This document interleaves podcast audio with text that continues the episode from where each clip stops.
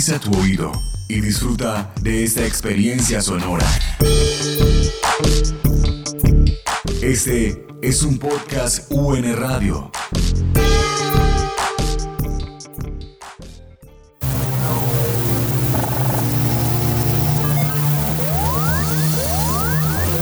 UN Análisis. Siete días en el mundo. Les damos la bienvenida a UN Análisis 7 días en el mundo, un recorrido por las principales noticias internacionales que nos deja esta semana. Comenzamos. Los conflictos, las relaciones entre los países, las elecciones presidenciales, regionales y legislativas, la conformación geopolítica del mundo, en un recorrido por los hechos más importantes de los últimos siete días. En análisis, siete días en el mundo. La estatua de Sebastián de Belalcázar no regresará al Morro. El pasado 16 de septiembre, la estatua de Sebastián de Belalcázar, ubicada en el Morro de Tulcán, Popayán, fue derribada por un grupo de indígenas de la etnia Misak. Ante el hecho, el alcalde de Popayán, Juan Carlos López, se pronunció lamentando los hechos y resaltó que desde la administración municipal se ha brindado apoyo a la protesta social pacífica e incluso se acompañó a la movilización de los Misak. Además, reiteró la intención de restaurar la estatua en el lugar en el que se encontraba. La estatua, erigida en los años 30, fue derribada como resultado de un juicio indígena realizado por la comunidad Misak, en el que encontraron a Sebastián de Belalcázar culpable de genocidio, violación y despojo de tierras y desapariciones. Contactamos al antropólogo y decano de la Facultad de Ciencias Humanas, Carlos Guillermo Páramo Bonilla, para hablar sobre el tema. Profesor Carlos, muy buenos días. Eh, muy buenos días, Guillermo.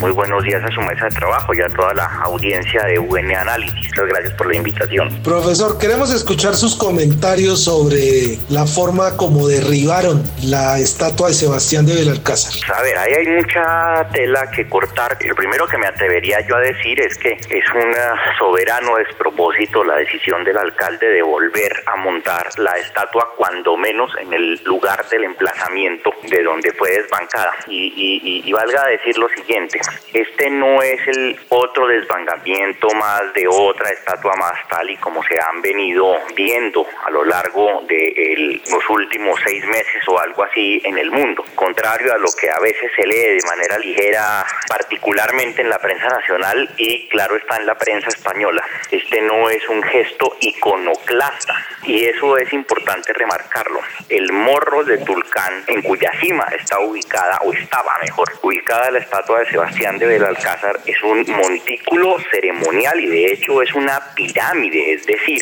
es una edificación humana construida con fines funerarios y rituales por los antiguos habitantes de la región. Todavía hay disputa arqueológica sobre quiénes pudieron haber sido, pero desde entonces hasta el día de hoy es un lugar sagrado con connotaciones trascendentales para varios pueblos indígenas del Gran Cauca. Y haber colocado en su momento esa estatua era tanto como adelantar una deliberada y consciente profanación a un lugar sagrado indígena. Es decir, para cualquier persona de la audiencia puede resultar claro el asunto de lo que connota una profanación cualquiera que sea su idea de lo sagrado. Es como si se tratara de ubicar algo improcedente en el contexto de una iglesia católica o de un cementerio o de un lugar que se considere eh, respetable por cualquier otra circunstancia. Entonces, desde que se colocó la estatua del Alcázar, desde que de hecho se colocó algo que coronara la cima de la pirámide, pues eso ya era un despropósito y era un mensaje que se adelantaba, entre otras cosas, para remarcar una relación histórica de discriminación, de opresión y de expoliación de los pueblos indígenas en el Cauca, que tiene en Popayán un epicentro además construido casi que a nivel de, de, de, de, identidad de las élites de la ciudad sobre el hecho de haber sido esclavistas de miles de negros y afrodescendientes, pero asimismo también de haberse beneficiado de la expulsión sistemática de los indígenas de sus territorios, de haberse beneficiado sistemáticamente de la explotación explotación bárbara de la mano de obra indígena a través de mecanismos que no tienen otra forma de ser concebidos, sino incluso menos que feudales.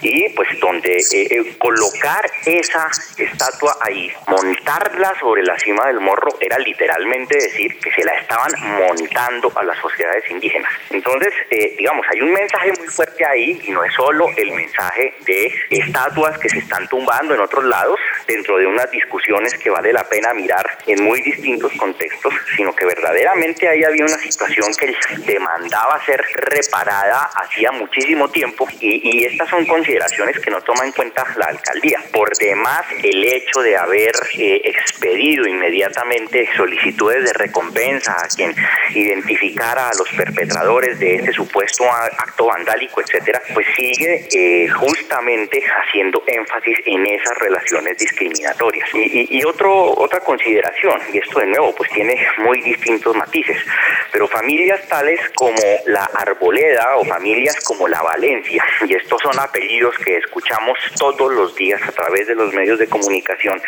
en un contexto específico, son familias que de nuevo se hicieron sobre mano de obra esclavista y se hicieron sobre la expoliación de las sociedades indígenas. Entonces, pues también esto viene de, dentro de un gran paquete ideológico que de nuevo lo que busca señalar es una relación muy puntual de desprecio por los pueblos indígenas, ya no solo los pueblos del Cauca, sino los pueblos indígenas del país. A ver, para los pueblos indígenas de Colombia, probablemente para los pueblos indígenas de América, la conquista es un proceso que no ha terminado. La conquista lo que ha hecho es que ha ido cambiando paulatinamente de rostros, pero la lógica, el proceso que la ampara sigue siendo el mismo de hace más de 500 años y es justamente una lógica que en el fondo continuamente busca desconocer a las sociedades indígenas y en lo posible reducirlas, sino exterminarlas. Y en esa medida, pues valga decir que acá no solo se está celebrando a un, entre comillas, conquistador, que es un personaje sin duda alguna interesante y plural como cualquier ser humano, particularmente en esas condiciones, pero que representa el ejercicio del terror a la hora de someter a las sociedades indígenas de entonces, de todo el norte del Perú. En Belalcázar ya existe un símbolo muy poderoso del ejercicio de la fuerza y del ejercicio de la barbarie sobre las sociedades indígenas y eso es absolutamente incuestionable desde el punto de vista histórico.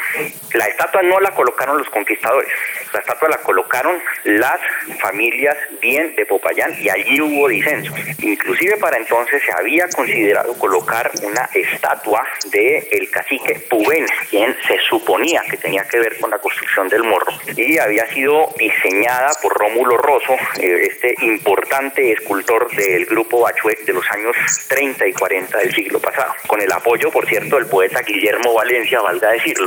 Se consideraba que valía la pena exaltar el pasado indígena. Eso es muy característico también de nuestras élites intelectuales en cierto periodo de la historia, cuando menos. Y era el desprecio por los indios actuales, pero la glorificación del pasado indígena particularmente prehispánico o del el periodo de la conquista. En último término, se resolvió fue colocar la estatua de Belalcázar, que fue diseñada y fundida por un eh, artista plástico español, por Vittorio Macho, que paradójicamente es uno de los artistas más eh, venerados por la iconografía chavista, porque fue uno de los que más contribuyó a la geografía, a la apoteosis bolivariana en Venezuela. Y esta escultura de Vittorio Macho no fue puesta, digo, por los conquistadores, fue puesta fue por las élites payanesas, justamente para mandar una señal sobre ellos y sobre su relación con el mundo indígena. Sería pues cuestión de que el alcalde de Popayán considerara que esa estatua sin duda alguna tiene valor patrimonial, todas las estatuas desbancadas de quien sean tienen un valor patrimonial tan solo por el hecho de que ya hacen parte justamente de estos virajes históricos que a veces son dramáticos, pero no hay ninguna necesidad para que la coloque en ese lugar donde al contrario debía haber un saneamiento, una invitación a una armonización, devolverle justamente simbólicamente el morro a los pueblos indígenas y esa estatua perfectamente pudiera estar en un museo, en una plaza pública y ojalá con un lema que explique la complejidad de este tipo de circunstancias históricas. Muchas gracias, eh, profesor Páramo, que tenga muy buen día. Lo mismo les deseo un saludo a toda la audiencia. Gracias. A pesar de la instalación de una mesa de trabajo en la que se reunieron delegados del gobierno y de la alcaldía de Popayán con la comunidad MISAC para dialogar y establecer un camino común, la comunidad anunció que se defendería jurídicamente, pues la alcaldía no había revocado la recompensa de 5 millones para identificar a los responsables del derrumbamiento de la estatua. Ante este panorama, el director de poblaciones del Ministerio de Cultura, Luis Alberto Sevillano, se reunió en asamblea con la comunidad y como resultado del diálogo anunció este jueves que la estatua no volverá al morro.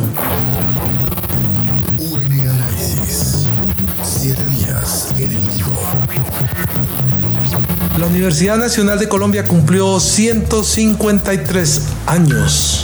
El 22 de septiembre de 1867 se fundó la Universidad Nacional de Colombia tras la promulgación 66 de ese mismo año. La Universidad Nacional de los Estados Unidos de Colombia, como se llamó en ese entonces, inició sus labores enseñando jurisprudencia, medicina, ciencias naturales, literatura y filosofía, ingeniería y artes y oficios. Hoy cuenta con más de 50 programas académicos y 9 sedes. Hablamos con la profesora Dolly Montoya, rectora de la Universidad Nacional de Colombia. Profesora Dolly, muy buenos días. Muy buenos días, Guillermo, para usted, para la mesa, para la audiencia, ¿cómo han estado? Bien, profesora, pero hemos tenido el corazón ahí puesto en nuestra institución. Se están cumpliendo 153 años de la Universidad Nacional de Colombia. ¿Qué nos quiere contar, eh, profesora? Bueno, Guillermo, pues realmente eh, estamos muy contentos hoy de celebrar los 153 años de nuestra universidad. Pues digamos, de la refundación de la Universidad Nacional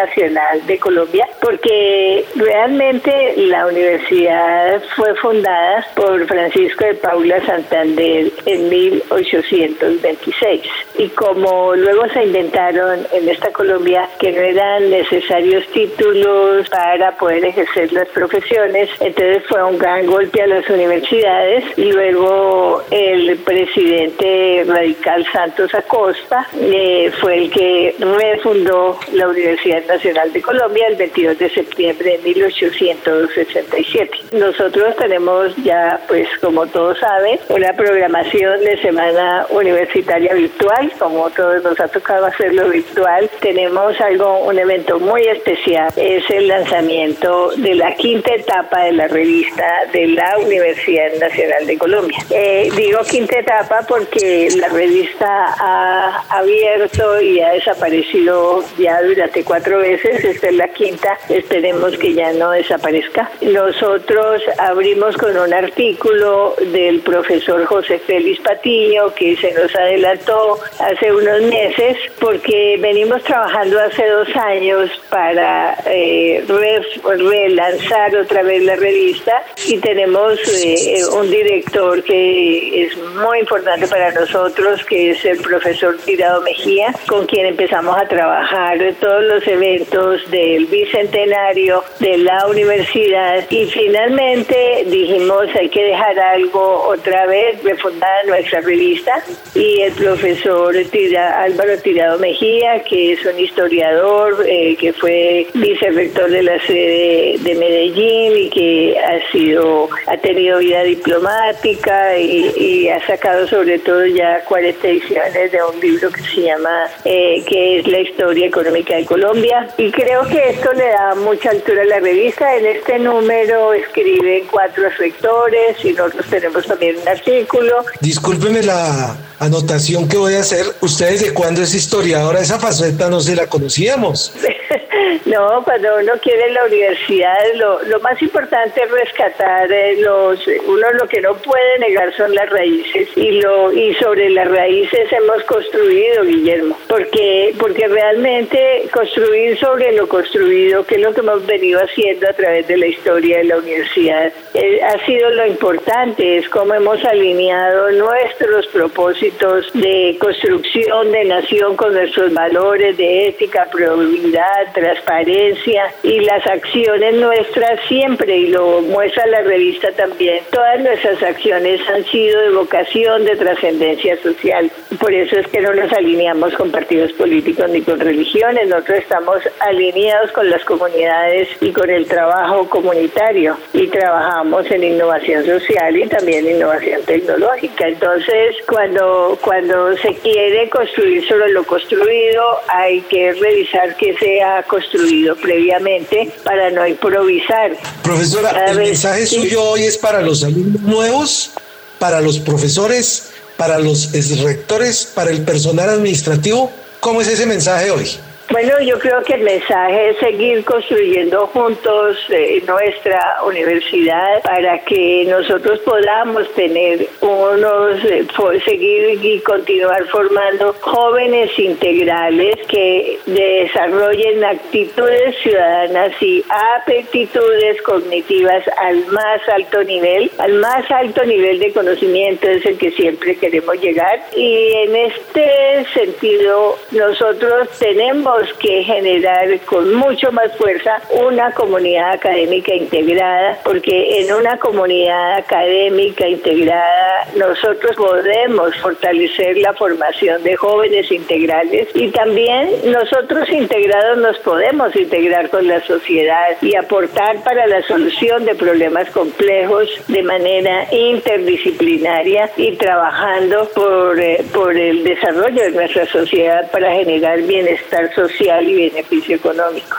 Profesora, hoy nuestra emisora 98.5 UN Radio cumple también 29 años. Sí, yo recuerdo la fundación de la emisora. Se hizo con muchísimo entusiasmo. Me parece que, que la emisora jugado un papel fundamental en la difusión, no solo de lo que hacemos en la universidad, sino teniendo un periodismo neutral, informado y ha ganado muchos premios internacionales también. También lo sé porque también he seguido la historia de la emisora y pues soy una radio universitaria de punta que también aporta a las otras radios universitarias, así que también ha jugado un papel en la colaboración y, en la apertura de otras radios universitarias, así que pues adelante a, nuestra emisora, creo que tenemos que seguirla potenciando y seguir creciendo como hasta ahora lo hemos venido haciendo. Profesora Guillermo, porque tú eres del inventario de la emisora.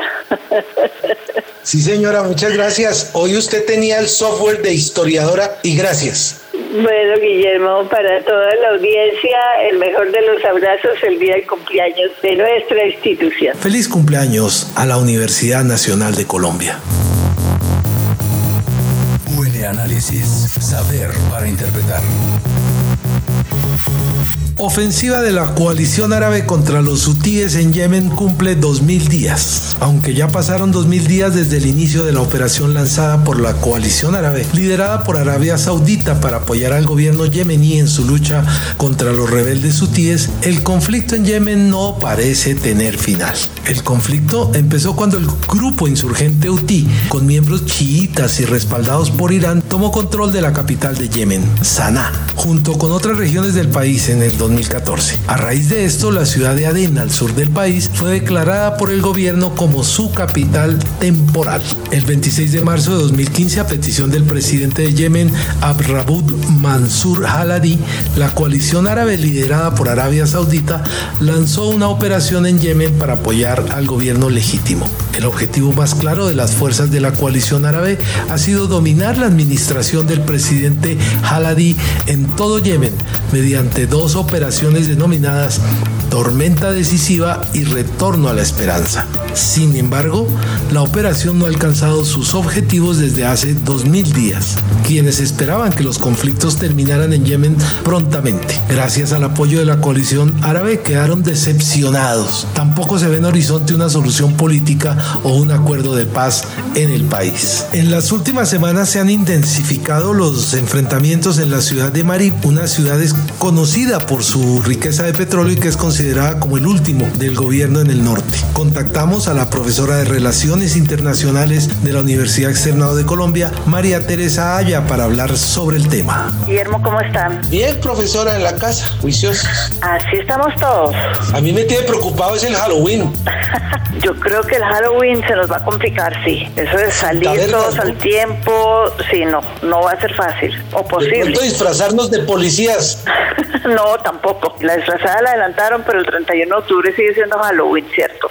Eso sí. Profesora María Teresa, ¿qué tal si hablamos de asuntos más serios como el tema de la ofensiva de la coalición árabe contra los hutíes en Yemen, que ya, y me, me llamó la atención como redactan la agencia periodística de Turquía en el sentido de que esto cumple ya dos mil días, esos son casi seis años.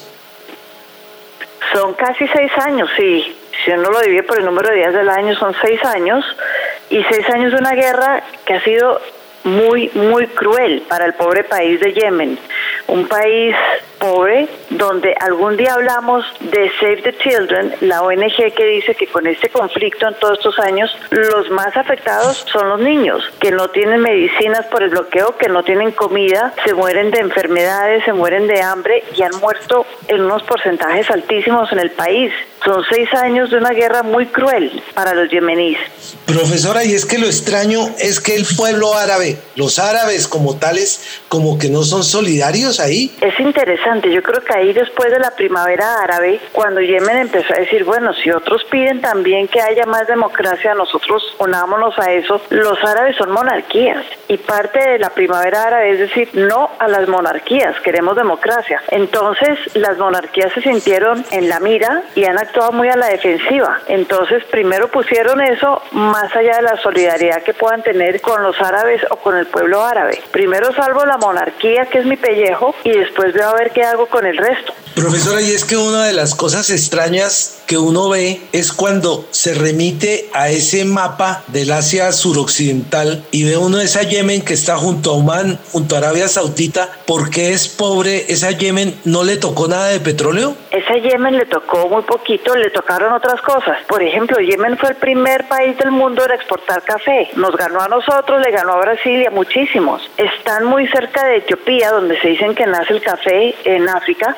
y de ahí pasó a Yemen y en Yemen lo empezaron a procesar y fabricar el café. En algún momento los puertos de Yemen que exportaban precisamente estas eh, eh, materias primas eran muy prósperos. Tienen algunos minerales, pero más allá de eso no tienen grandes riquezas como las pueden tener Omar, Bahrein, los Emiratos Árabes, no tienen esa gran riqueza del petróleo. Lleva muchos años en guerra, no solo estos dos mil días, sino una guerra durante la Guerra Fría, Yemen estuvo dividido en Yemen del Sur y Yemen del Norte. Unos eran prosoviéticos, otros eran pro Estados Unidos y estaban inmersos en el conflicto. Es decir, es un país que no ha podido salir adelante, dejar atrás el conflicto, invertir en su futuro y tener riqueza. Profesora, ¿y los sutíes ahí que son unos ancestrales, un grupo étnico, una raza. ¿Qué pasa con esos hutíes, que son los que están enfrentados con, con el ejército legítimo? Aquí más que hablar de grupos étnicos distintos, en el fondo son todos árabes, es un problema de religiones.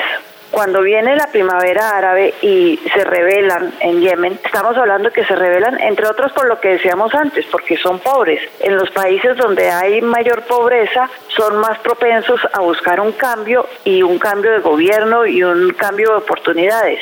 Y en ese momento reciben, y cuando hablamos de 2000 días, una de las preguntas que a veces surge es ¿quién inició esto? Si lo inició Irán o lo inició Arabia Saudita. Porque los hutíes empiezan a recibir apoyo de Irán por ser chiitas. Para Irán es importantísimo desde el año 79 el apoyo, que fue su revolución, el apoyo a los grupos chiitas en el mundo, porque lo ven como la expansión de la revolución del 79, que es algo que está en su constitución y en su razón de ser. En ese momento se toman la capital, el presidente anterior sale exilado, se va para Arabia Saudita, Al-Hadi es su vicepresidente, que toma entonces el poder y termina pidiéndole ayuda a Arabia Saudita en contra de los hutíes que están siendo apoyados por Irán. Entonces, cuando uno se pregunta dos mil días, uno dice, ¿están empezando desde que los hutíes se rebelaron y Irán les dio el apoyo? ¿O estamos contando desde que le pidieron ayuda a Arabia Saudita, se formó la coalición y empezaron a pelear contra los hutíes? Pero el problema es un problema religioso, es una, digamos, una guerra de proximidad, como decíamos en la Guerra Fría, en una, valga la redundancia, nueva Guerra Fría entre saudíes sunitas y su coalición y sus aliados e Irán y los chiitas en el Medio Oriente. Profesora, muy clara su descripción para entender lo que sucede en Yemen. Sabe que, mira, a mí me pasa con mi familia algo muy especial y es que se burlan porque yo generalmente digo, un profesor me enseñó y hoy puedo decir, una profesora me enseñó. Entonces dicen que yo tengo una muletilla diciendo siempre que una profesora me dijo, que un profesor me dijo, y es cierto. Muchas gracias, profesora María Teresa Aya, desde la Universidad Externado de Colombia. Muchas gracias, Guillermo. Gracias.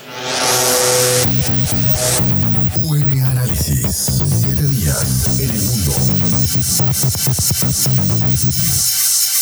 populismo y el nacionalismo han fracasado, dijo Guterres en la Asamblea 75 de la ONU. El secretario general de la ONU aseguró que el mundo se enfrenta a un momento histórico por la pandemia del coronavirus y urgió a los líderes internacionales a guiarse por la ciencia y a dejar de lado el populismo y el nacionalismo. El jefe de la organización subrayó que los gobiernos deben unirse, actuar con más solidaridad y tener humildad para admitir que un virus microscópico ha puesto de rodillas al mundo. Durante durante la inauguración de la Asamblea número 75 de la organización, Guterres enfatizó que frente a la pandemia de coronavirus el mundo necesita un cese al fuego mundial para frenar todos los conflictos calientes y hacer todo lo posible para evitar una nueva guerra fría. Para ampliar la noticia nos comunicamos con Carlos Alberto Patiño, doctor en filosofía, profesor y director del Instituto de Estudios Urbanos de la Universidad Nacional de Colombia, sede Bogotá. Profesor, gracias por ejercer el papel de relator de esta conferencia de las Naciones Unidas. Yo quisiera destacar un hecho que, fue, es muy importante y trascendental a la política internacional de estos días y es que en los discursos de los presidentes Donald Trump y Xi Jinping lo que se hizo fue renovarse la disputa que se había presentado en enero de 2017 en el Foro Económico de Davos cuando esta semana el presidente Donald Trump solicitó al mundo que se algo así como una especie de petición de cuentas a China pública por la epidemia del coronavirus. Y el presidente Xi Jinping hizo todo un discurso para presentar, eh, digamos, lo que sería la posición diplomática de China. Y esa posición diplomática tiene que ver con, hecho, con un hecho que de alguna manera hay que calificar de trascendental y tiene que ver fundamentalmente con la idea de que China defiende una versión multilateral de su política y en consecuencia no pretende arrojar esta, digamos, confrontación. Esto es trascendental, muy trascendental, porque muchos analistas y muchos, eh, digamos, politólogos de los Estados Unidos, muchas personas de parte de la campaña de Donald Trump pretenden ver esto como una nueva guerra fría, lo cual es un error eh, eh, analítico, lo cual es un error histórico, un error de evaluación de hechos políticos de fondo, y en esa medida pues estamos frente a una, eh, lo que podríamos denominar una equivocación de apreciación en este enfrentamiento, toda vez que si bien China se ha convertido en un poder muy importante, solo es un poder de carácter, digamos, regional, o no alcanza ni siquiera un poder de carácter regional. Paralelo, en esta misma conferencia de Naciones Unidas vimos algo que es muy importante, fue la crítica del presidente Emmanuel Macron, en el cual de alguna manera plantea que las Naciones Unidas son como una especie de casa en desorden, donde no hay claridad frente a las condiciones en las que se puede presentar o en las que se ejercen los mecanismos de control necesarios. Frente a esto, la, la celebración del 75 eh, aniversario de las Naciones Unidas, pues empieza a plantear de fondo si se logrará en esta conferencia de Naciones Unidas una reforma del sistema y una reforma misma eh, de lo que se requiere para poner al día las Naciones Unidas como una especie de organismo internacional. En este contexto, la mayoría de los discursos han girado alrededor o de pedir mayor multilateralismo o de pedir una mayor participación de los países que no tienen, digamos, un mayor peso en la política internacional. Este es más o menos el contexto de lo que ha pasado hasta ahora en las intervenciones y los discursos de los presidentes, Guillermo. Profesor, ¿qué se puede comentar sobre esa situación de una reunión virtual en las que no hay encuentros en los pasillos, en donde parece que no hay una labor anterior de diálogo antes de que salgan los discursos. Eso puede haber alterado un poco la operación y, la metodología de, de, estas sesiones. Sí, realmente siempre que se producen los encuentros de las Naciones Unidas, una parte fundamental general son los encuentros bilaterales, que son estos encuentros que se hacen entre, países concertados previamente para llegar a negociaciones internacionales contundentes en diversos asuntos, asuntos militares, de cooperación económica o de cooperación humanitaria. Y en este contexto, pues eh, esto es prácticamente imposible, dado que es una conferencia de carácter virtual, lo que de alguna manera tiene un impacto directo en la diplomacia global y en los encuentros, entre otras razones, porque más allá de las, eh, digamos, eh, celebraciones de las cumbres bilaterales, hay un elemento fundamental y es que el mismo hecho de que las personas puedan ir por los mismos pasillos, a ir a los mismos restaurantes, a acceder a las mismas calles de Nueva York, pues se lleva a encuentros informales que terminan muchísimas veces en acuerdos diplomáticos o por lo menos en encuentros para aclarar cuáles son, eh, digamos, las perspectivas que cada país tiene frente a diversos problemas. En esta, en esta ocasión, pues por todo el asunto de la pandemia se está perdiendo uno de los ah, fuentes de encuentros diplomáticos más importantes, los que tienen que ver con todo este asunto. Profesor, ¿dónde queda ese concepto que se estaba ondeando ayer allá en las Naciones Unidas en el sentido de que lo que se necesita es reafirmar el compromiso colectivo con el multilateralismo? Pues mire, la, verdad es que lo que está pasando, y por eso arrancaba esta intervención eh, evocando las intervenciones de Donald Trump y, Xi Jinping, y es que eh, eh, lo más curioso de todo es que Estados Unidos, que es el que en últimas es el creador del orden internacional actual, es el creador de Naciones Unidas, que se crea en la Corte de San Francisco en 1945, cada vez gira a una posición más, más aislacionista. Y de hecho instaba a los presidentes y a los gobernantes de, todos los países a que tuvieran una posición nacionalista y aislacionista. Y resulta que eh, eh, el presidente Xi Jinping, la cabeza del Partido Comunista Chino, es el que aboca por un multilateralismo, por un respeto de las condiciones y los sistemas políticos de cada país. Y eh, en esta medida pareciera ser que Estados Unidos gira cada vez más al aislacionismo, mientras que las fuerzas que en principio deberían ser, digamos, contrasistémicas en el orden internacional, giran cada vez más a una posición de cooperación multilateral. Y realmente pareciera que tiene mucho más peso la cooperación multilateral que el aislacionismo, entre otras razones porque la posición aislacionista del presidente Donald Trump pareciera tener mucho más eh, peso al interior de la política de los Estados Unidos y de cara a las elecciones de noviembre que a una concepción más amplia frente a la cooperación internacional. En parte esto es lo que motiva la crítica de Emmanuel Macron y obviamente como eh, de alguna forma los estados europeos en general comienzan a girar sobre este asunto. Ahora, hay que tener dos, eh, dos, digamos, dos elementos que son muy importantes en el marco de la celebración de esta, digamos, sesión general de Naciones Unidas. Una de ellas es la crisis de Bielorrusia, que es una crisis muy importante que trasciende a Lukashenko mismo y a los bielorrusos. Y lo digo es porque se abre la posibilidad muy, muy que al día de hoy parece ser muy probable y es que haya una reunificación de Bielorrusia en Rusia. Algunos calificarían de una reunificación suave, eh, lo que implicaría volver a mover las fronteras políticas de Europa y poner a Rusia al borde de la frontera de la OTAN. Y esto pues obviamente crea todas las alarmas posibles, lo que obliga a una mayor cooperación multilateral, lo que obliga a un fortalecimiento de la Unión Europea. El otro, el otro gran, digamos, eh, acontecimiento en todo este asunto es la agudización del enfrentamiento entre Estados Unidos e Irán y la decisión de, de la Unión Europea de caminar en el fortalecimiento con el acuerdo nuclear de Irán. En este contexto también de nuevo vuelve a jugar un papel muy importante la cooperación multilateral y una especie de encuentro pues que pudiéramos denominar un encuentro más que girando a, buscar consensos y acuerdos globales que disensos y confrontaciones. Profesor Carlos Alberto Patiño, no es fácil conseguir a alguien que comprenda a las Naciones Unidas en su forma. Muchas gracias por su presencia en UN Radio. A usted, Guillermo, muy amable, gracias. La declaración aprobada por 193 naciones en una conmemoración principalmente virtual elogia a la ONU como la única organización global con el poder de unir a los países y dar esperanza a mucha gente para un mundo mejor y conseguir el futuro que queremos.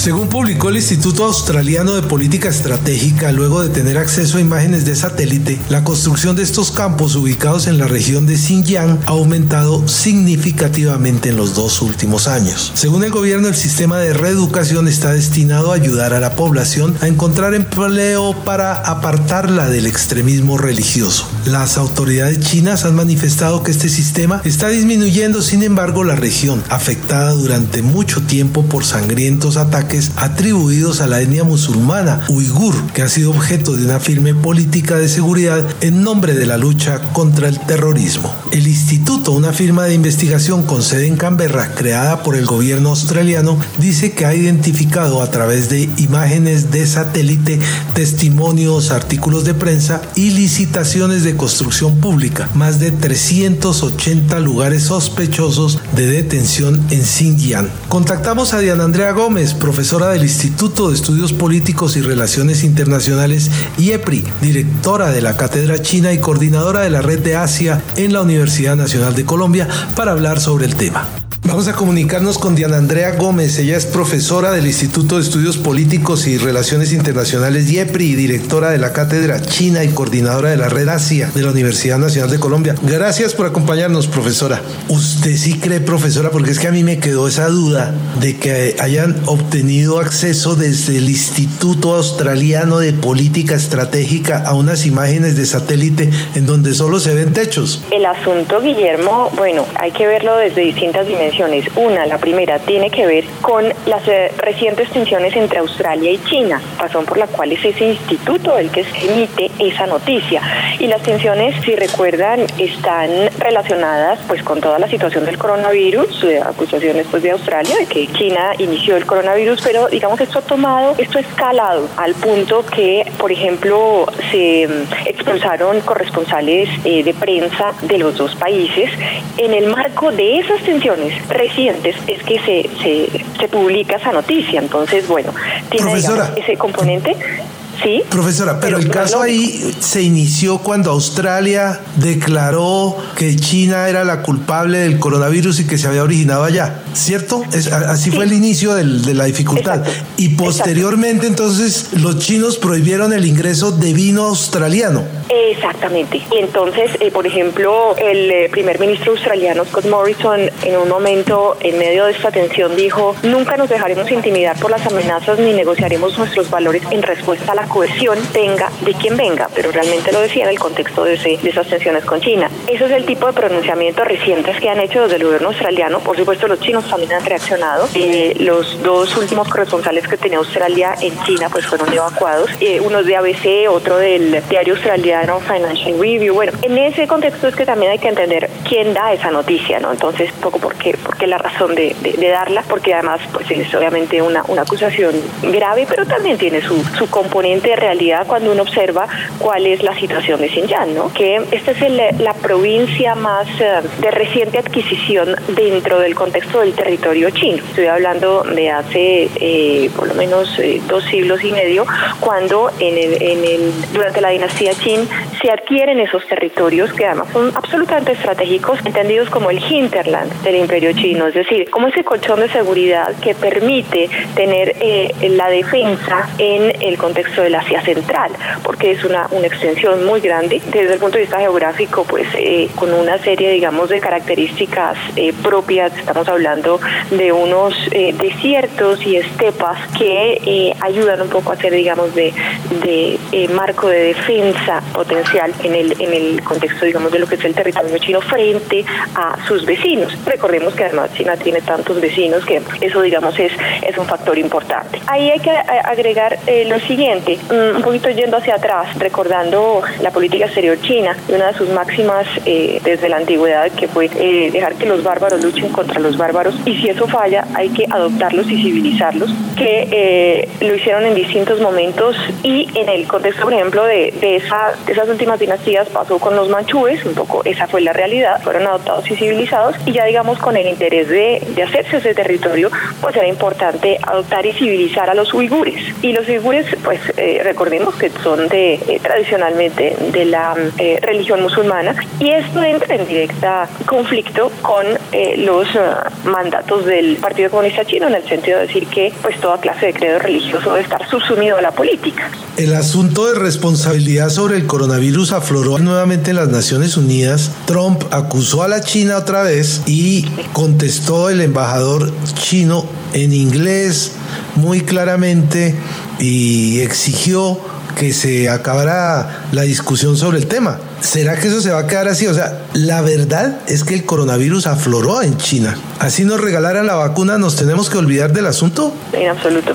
Pero igual va a ser muy difícil eh, encontrar la verdad, saber exactamente qué fue lo que sucedió. Eso es muy, muy complejo más en, en el contexto de un, de, un, de un Estado que controla la información absolutamente. Entonces, creo que no lo sabremos eh, qué es lo que realmente ocurrió, pero sí, digamos, está eh, ese debate sobre el tapete eh, tan vivo y, y para eh, los próximos meses y años, ¿no? Creo que, que eso seguirá, no, no, no es tan fácil. Pero mire, Sí. ¿los centros de adoctrinamiento sí existen y sí están Eso- aumentando en China o es un es cuento chino de los australianos? No, tiene, tiene su, su parte de realidad, pero además no es que estén aumentando. A ver, es que eh, a veces se mira, se miran estos hechos como, como si eso fue- fuera ayer, ¿no? Se, se, crearon unos centros, esto viene de atrás, esto viene, a ver, estamos hablando de un, de un, de un imperio, estamos hablando de un gran control de la población, esto no es nuevo, esto no es del contexto de la China comunista, es, esto viene de antes. Y como no, cuando eh, lo que le digo, pues hay, hay unas etnias que tienen unos componentes culturales distintos a la etnia donde, por ejemplo, la religión es un componente fundamental dentro, del, eh, dentro de la tradición islámica. Entonces, esto, esto entra en abierta contradicción con eh, los mandamientos del gobierno chino. Póngale además, eh, agréguele la realidad de los vecinos. Cuando hablamos de Afganistán, de Pakistán, de Kazajistán y demás eh, vecinos de China que tienen, bueno, una, una serie de similitudes eh, desde el punto de vista cultural y religioso con etnias minoritarias como la etnia uigur, pues se convierten también en motivo de inestabilidad en relación pues con, con, la situación de esta, de esta región autónoma de Xinjiang. Entonces, esto es, eh, digamos, de los motivos de principal preocupación para el gobierno chino, razón por la cual también las medidas que se han venido tomando han sido la combinación en Xinjiang de mano dura con una inyección económica muy importante. Darle prioridad desde el punto de vista económico, mejorar las condiciones de vida de la población para que esto genere una estabilidad. Pero pues eh, sabemos que desde inclusive eh, varias décadas, desde la época de Stalin, era clarísima el interés también de Rusia de apoyar la creación de un Turquestán oriental. Esto no es nuevo. Ya luego, eh, en tiempos más recientes, fueron los Estados Unidos los que han querido apoyar la creación de este Turquestán oriental, respaldando a los líderes que están, digamos, con, eh, contra el gobierno chino. Ese es el contexto, Guillermo. Profesora Diana Andrea Gómez, muchas gracias, profesora. Muy amable.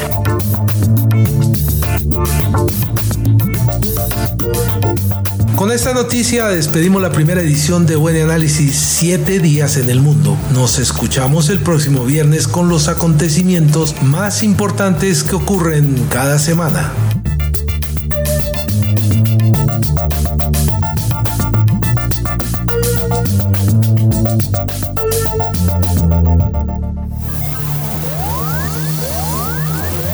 Buen análisis. Siete días en el mundo.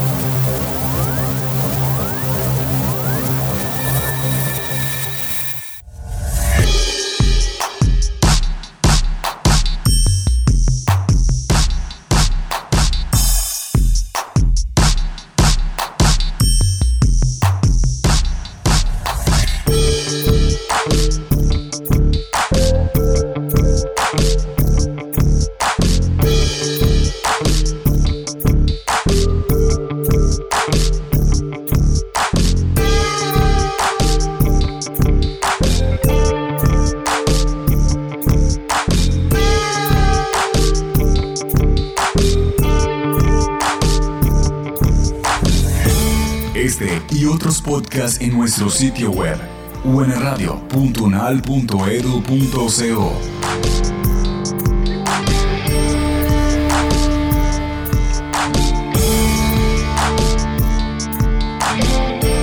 Universidad Nacional de Colombia, Proyecto Cultural y Colectivo de Nación.